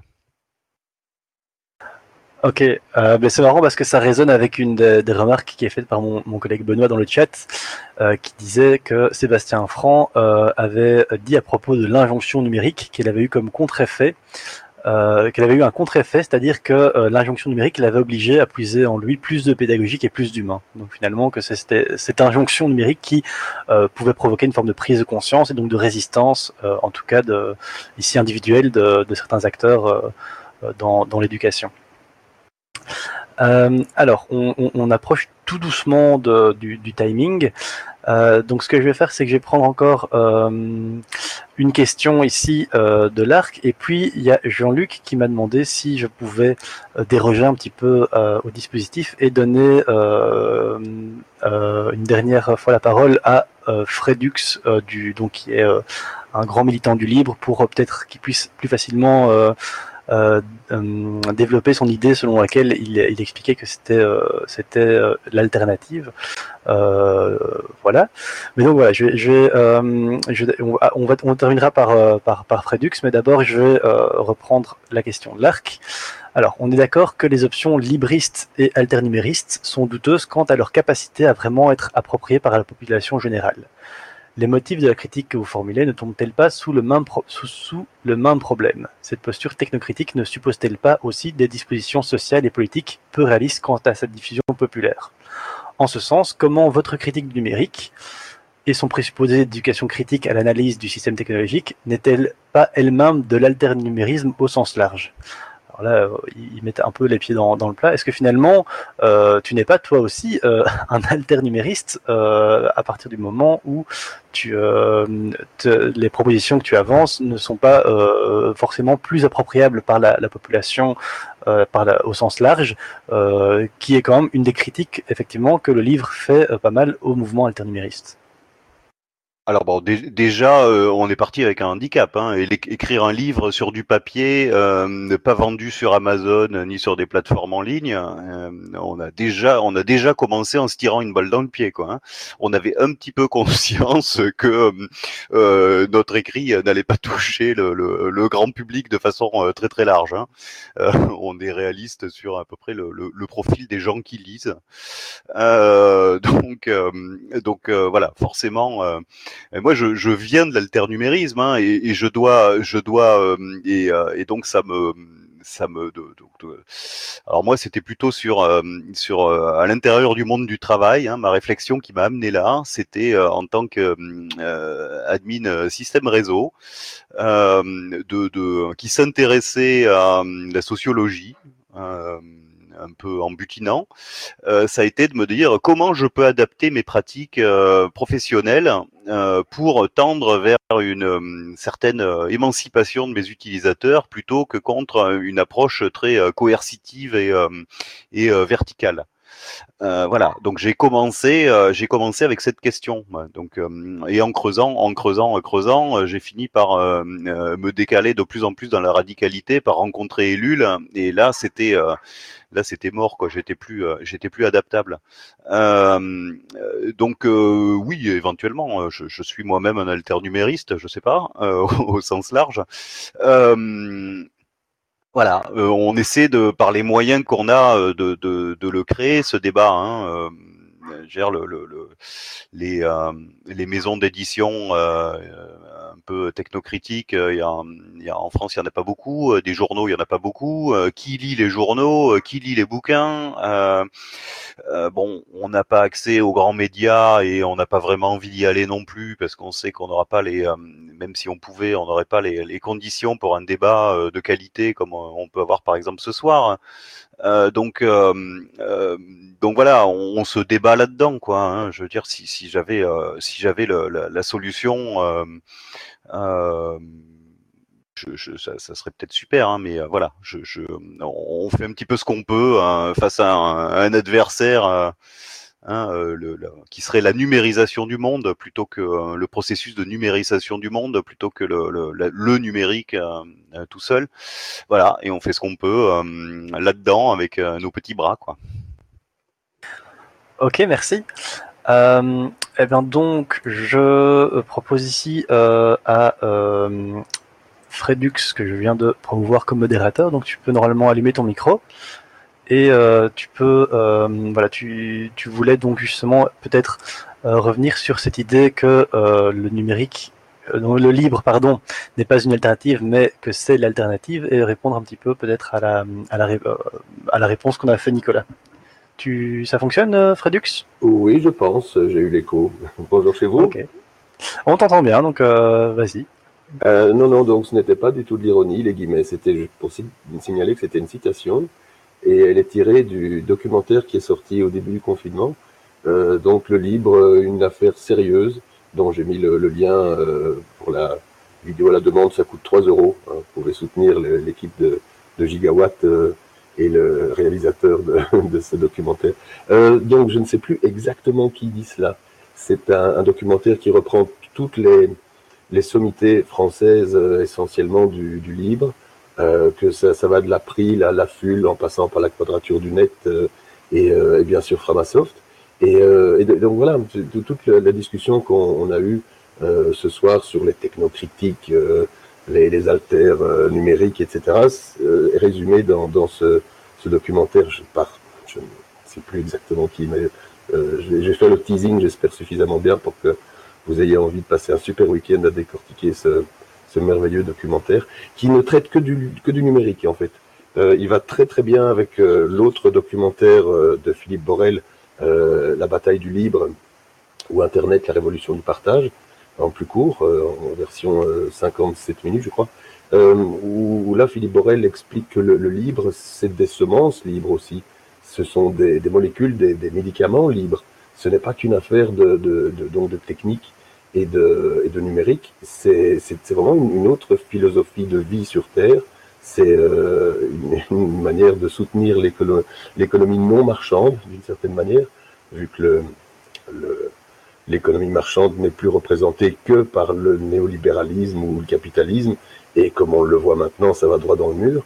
Donc il est temps de, de se préparer à, à, une parade et, et à effectivement se, se, se documenter d'abord, s'instruire, et puis pratiquer, oui, un peu de Big Blue Button de temps en temps, un peu de Mastodon de temps en temps, pour, euh, pour quitter tout doucement une, une pratique numérique qui, euh, qui, qui, est avide de, de, de, rentabilité. Et donc le truc qui marche le mieux maintenant pour se faire plein de pognon, ben, c'est de prendre les données personnelles des gens et puis de les revendre, et de les revendre, et de les re-revendre. Et une fois qu'on a décidé qu'on ne voulait plus être de, de la chair à, la chair à canon, de la chair à clavier, euh, eh bien voilà, on, on, a tous les outils d'obédience non marchande dans le monde du numérique et qui amène à effectivement beaucoup plus de, de respect de la vie privée.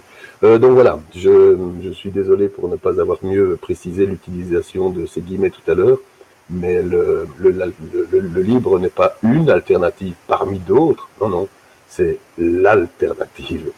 Vous le comprendrez mieux en regardant euh, LOL sur Vimeo, hein, c'est déjà un peu plus propre que, que YouTube. Voilà, j'ai répondu suffisamment clairement? Écoute, euh, moi ce que je retiens surtout, c'est que tu rejoins effectivement Jean-Luc dans l'idée que euh, le livre n'est pas qu'une question de, de, numérique et que le livre c'est bien plus large et que le numérique est une partie finalement du livre. Et c'est peut-être en, en ce sens-là qu'il y a une, une, on va dire, de, une réponse à la, à la critique qu'ont fait euh, Nicolas et Julia dans, dans, le, dans le livre. Mmh, oui, que je n'ai pas encore lu, mais je, vais dévorer certainement. Mais donc voilà, si on veut comprendre que le livre n'est pas qu'une histoire de, de, clavier de souris, euh, la bataille du livre de Philippe Borel, c'est euh, le documentaire qui, à mes yeux, explique le plus clairement pour un public très euh, très vaste et pas du tout technicisé ce que ce que le libre veut dire avec un grand L. Bien sûr. Merci beaucoup. Euh, du coup, ben, Nicolas, on, on, on, arrive doucement ben, vers la, la fin de, de, la rencontre. Je vais te laisser du coup peut-être réagir, si tu le veux, par rapport à ce qui vient d'être dit. Et alors, euh, voilà, moi j'avais encore un milliard de... Non, un milliard exagère, mais avait encore au moins 15 questions. Mais j'aimerais bien quand même, et je crois qu'elle rejoint un petit peu finalement la remarque euh, ici de, de Fredux par rapport à, à, à l'idéal libriste, euh, un petit peu, on va dire, indépendant de, la dimension purement technique et purement numérique. Et, je voudrais vraiment, si, si tu as encore euh, encore trois minutes, euh, pour euh, que tu, tu, as dit tout à l'heure et je l'ai mis en gras dans mes notes, on n'a pas on n'a pas Wikipédia si on n'a pas Google. Et dans le bouquin, en fait, tu, tu, tu vas très très vite sur Wikipédia. Et euh, alors que j'ai l'impression que Wikipédia est c'est tout à fait critiquable à, à bien des égards, euh, ne, ne serait-ce que parce qu'il y a, par exemple, euh, un déséquilibre dans la, les contributions par rapport à, à, qui contribue à Wikipédia.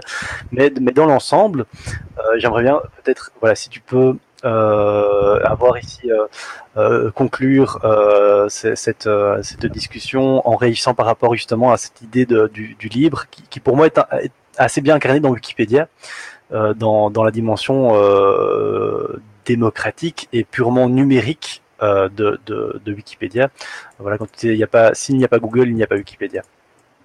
Alors, bah, je, vais, je, vais, déjà euh, remercier Fredux pour ses précisions. Hein. C'est moi qui ai un petit peu lu vite en lisant Le Libre. Hein, euh, on était tellement dans les sujets euh, numériques que en lisant le libre, j'ai pensé immédiatement le logiciel libre. Et alors effectivement, hein, c'est ce que c'est ce que je disais peut-être pas très clairement tout à l'heure hein, dans les les enfin le, les thèses de, de, Stallman ont fait ont fait des petits quoi. Hein, donc dans tout ce qui est licence libre où que ça aille, hein, effectivement les semences, effectivement. donc on a énormément de, de, de, choses très positives qui ont découlé de ça. Hein. Je, je, je n'en disconviens pas du tout. Euh, donc oui, alors Wikipédia, euh, effectivement, c'est euh, c'est l'argument qu'on me qu'on me à chaque fois que je, déploie une critique du numérique, on me dit eh oui, mais Wikipédia. alors oui, effectivement, aussi imparfait que ce soit Wikipédia, mais mais oui, c'est un côté positif du. et donc quand on parle d'ambivalence, hein, on a aussi des effets positifs. Peut-être. Euh, alors l'autre jour, je me suis mis euh, dans un texte, j'ai complètement dévié à faire un paragraphe sur Wikipédia et à faire un truc sur Wikipédia. Bon, c'était très mauvais, hein, mais mais ça finissait par euh, euh si euh, si le, le, le, seul argument pour justifier du numérique, c'est Wikipédia. je veux bien éliminer Wikipédia moi-même, quoi. donc voilà, c'était très mauvais, donc ça ne paraîtra jamais. Hein. mais voilà, je, je effectivement, bah oui, il y a, des côtés positifs. Hein. On a, on a, on a plein de, trucs, de trucs très bien. Enfin, l'accès à la culture hein, que j'ai pu avoir, alors plutôt par les cultures pirates que par les cultures libres. c'est la troisième voie, euh, mais euh, euh, qui a été démentiel quoi. Hein. L'arrivée d'Internet et du téléchargement m'a ouvert à une quantité de trucs que si j'étais resté à, attendre d'avoir des sous pour acheter des disques dans le magasin à côté de chez moi, j'aurais sûrement été beaucoup moins ouvert. Donc oui, il y a plein d'effets positifs qui ont été créés à tous les niveaux. Hein. voilà reste que euh, il y a un développement qui est absolument euh, sans borne euh, actuellement dans tous les domaines et qu'à un moment donné, il va falloir se réveiller un petit peu fort et taper un petit peu fort si on veut ne serait-ce que mettre un frein à ce déferlement. Ok, eh bien je, je pense que c'est un excellent mot de la fin. Ici, euh, il est voilà, il est déjà 10h 10h moins quart. Malheureusement, euh, comme on, on s'en est déjà plein, on ne peut pas euh, clôturer cette rencontre autour d'une bonne bière au, au point culture du botanique. et et, et c'est voilà, c'est vraiment triste de ne pas pouvoir avoir ça. le deal originel. Hein, C'était le deal originel, tout à fait. Et du coup, bah, je, je me, me, permets de, de, te remercier encore vraiment beaucoup pour ton temps et pour avoir avoir, euh, avoir dérogé euh, à, tes, principes euh, et à tes, combats justement pour venir quand même intervenir dans cette rencontre, je pense, qui vraiment avait, du sens, en tout cas pour, nous, pour toutes celles et tous ceux qui, l'ont suivi.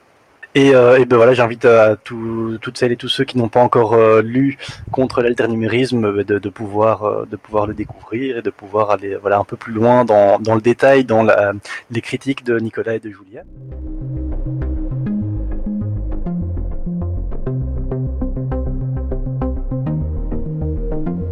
Punch continue. Découvrez tous nos épisodes sur pointculture.be, Arte Radio et toutes les plateformes de podcast.